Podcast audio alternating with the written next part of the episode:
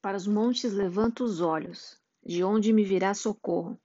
O meu socorro virá do Senhor, Criador do céu e da terra. Ele não permitirá que teus pés resvalem. Não dormirá aquele que te guarda. Não, não há de dormir nem adormecer o guarda de Israel. O Senhor é teu guarda, o Senhor é teu abrigo, sempre ao teu lado.